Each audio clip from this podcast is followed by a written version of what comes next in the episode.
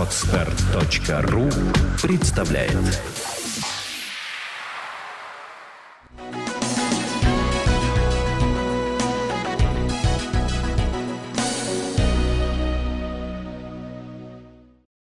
Раз проиграв войну и став колонией, вот просто потому что мы там передумали или как-то, изменить ситуацию нельзя. Потому что э, на любой шаг национального курса, национальных сил, американцы будут отвечать системными десятью шагами. Они контролируют процессы. То есть, условно говоря, у вас появились какие-то лидеры в этом направлении, они их задают в зародыши, о них никто знать не будет, потому что пропаганда в их руках. Там что-то он кукарекнул, его уже нет. Либо купили, либо убрали, либо э, скомпрометировали, либо что-то еще сделали. Это делается несложно. Система блокирует. То есть фактически это вот как представьте себе оккупационный режим там, советском, на территории части Советского Союза, немецкий. И какой-то партизан там начал что-то бузить. Есть карательный отряд. Послали, уничтожили. Понимаете, да? Другой партизанский отряд начал. Там есть карательные отряды. То есть это для начала надо понять, процесс нелегкий. И э, не случайно наши предки всегда умирали миллионами за то, что за свободу своей родины. А вот в 91 году наше поколение решило родину сдать. Механизм контроля таков, что не выскочишь. Соответственно, но есть, конечно, технологические вещи, просто они тяжелые. То есть это не легкий путь. В чем эти технологические вещи? Вот если взвесить ситуацию, как изменить, э, уйти от колониальной системы управления, уйти от вассализма, я вам скажу как. Это, конечно, самый сильный ход, это то, что Путин обозначил себя как национальный лидер. А это же сделал он не случайно. И изначально он это сделал. Он обозначил желание э, хотя бы формального э, первого лица в стране. Почему формальное, мы можем обсудить, потому что на самом деле он не может пойти против элиты, они контролируют процессами. Он может говорить что-то, он может кому-то обращаться, и он это делает. Но систему поменять, для этого надо иметь э, возможности. И мы можем поговорить, э, как это делается.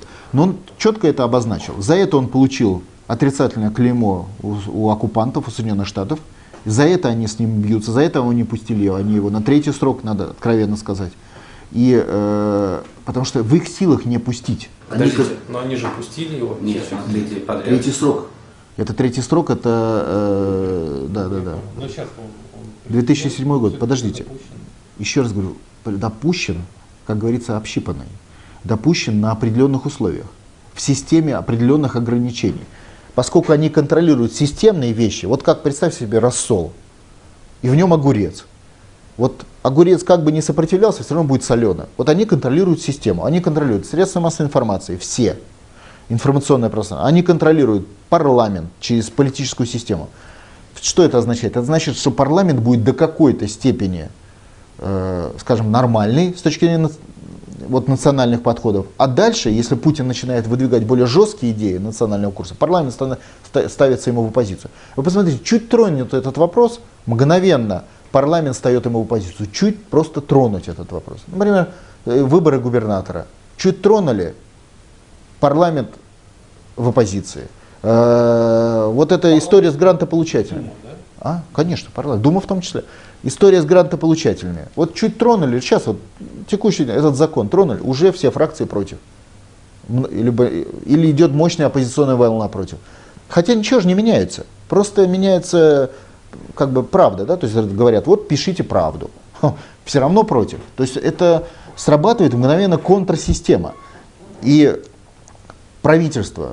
Не забывайте, что правительство это самостоятельная ветвь власти в понимании американцев, и они влияют на механизмы правительства самостоятельно по своим каналам. Валютная система, центральный банк, элиты страны. То есть это система, в которой э, Путин, как президент, он гарант Конституции, то есть конституционный нотариус, у него нет вообще особых полномочий, потому что он только должен наблюдать за процессом, чтобы процесс не нарушался, подписи правильно, голосование как надо – Обменять систему он не имеет права, как президент, я вам просто напоминаю, Конституция, он имеет право эту систему просто контролировать, чтобы все правильно она двигалась. Но он исполнитель. Конечно. Медведев недаром говорил, что я менеджер. Когда был президент, он говорил, я менеджер, у меня есть законы, я вот под этим, как менеджер, смотрю, чтобы все крутилось. Так вот, э, э, как президент он не может, а как национальный лидер он поставил вопрос национальной революции фактически. Потому что обозначив себя как национального лидера, он автоматически обозначил себя как лидера национально-освободительного движения. То есть это противоречие с позицией президента. Как президент он обязан систему сохранять, а система американская, а как национальный лидер он сказал, что я хочу систему поменять. Вот это самая главная вещь. Ее у нас замалчивают или не понимают. Он обозначил вот ту логику, ну возьмите татаро-монгольское иго, российских князей, что они готовы восстать против татаро-монгольской орды, помните? Это же князья делали. Вот он обозначил, что он готов идти по этому пути.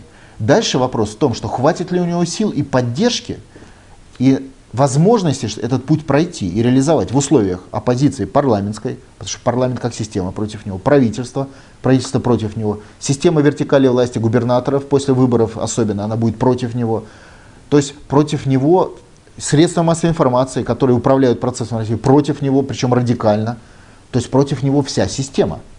И вот в такой ситуации представьте, что у вас на шахматной доске есть, у вас есть одна фигура, пускай сильная фигура, и вокруг нее все фигуры белые, все фигуры черные или наоборот.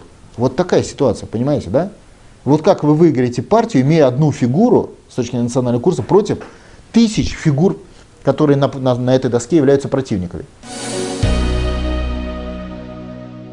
Скачать другие выпуски подкаста вы можете на podster.ru